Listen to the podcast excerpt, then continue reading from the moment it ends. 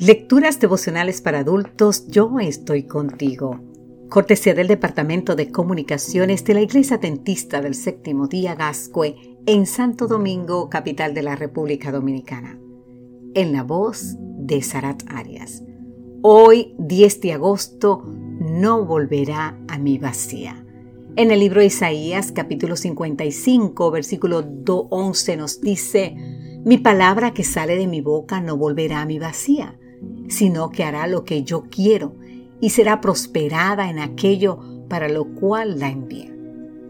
Una de las citas bíblicas más conocidas dice, porque como desciende de los cielos la lluvia y la nieve, y no vuelve allá, sino que riega la tierra y la hace germinar y producir, y da semilla al que siembra y pan al que come, así será mi palabra que sale de mi boca. No volverá a mi vacía, sino que hará lo que yo quiero. Así podemos leer en el libro de Isaías capítulo 55 los versículos 10 y 11. Hay poder en la palabra de Dios. No importa quién sea el mensajero que la predique. Veamos un buen ejemplo del cumplimiento de esta promesa.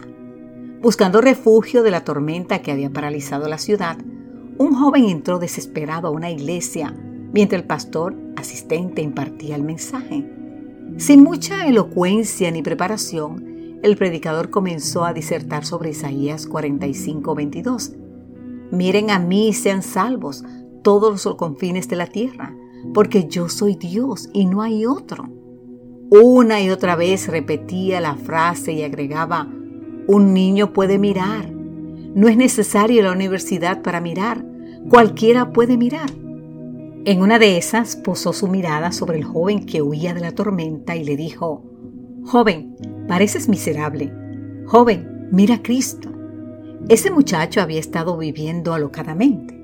La tormenta no solo azotaba la ciudad, también había abatido su alma callejera. Aunque había sido criado en el seno de una familia cristiana, este joven había dedicado su vida a llenarse de lo que no satisface. Pero esa noche la palabra divina ardió en su corazón y aquel mensaje no quedó en el vacío, sino que llenó su corazón. Esa noche, Charles Spurgeon, el célebre predicador del siglo XVIII, miró a Jesús y fue salvo. Querido amigo, querida amiga, abramos las escrituras, dejemos que nos hablen, nos toquen y nos transformen. Dios le ha dado a su palabra un poder único. Si la leemos, si la escuchamos, si la vivimos, nada será igual en nosotros. Todo cambiará para bien. No importa lo mal que lea el predicador, ni lo pequeño que sea el pasaje.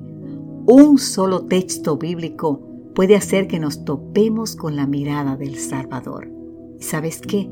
La mirada del Salvador cuyo único objetivo es salvarnos.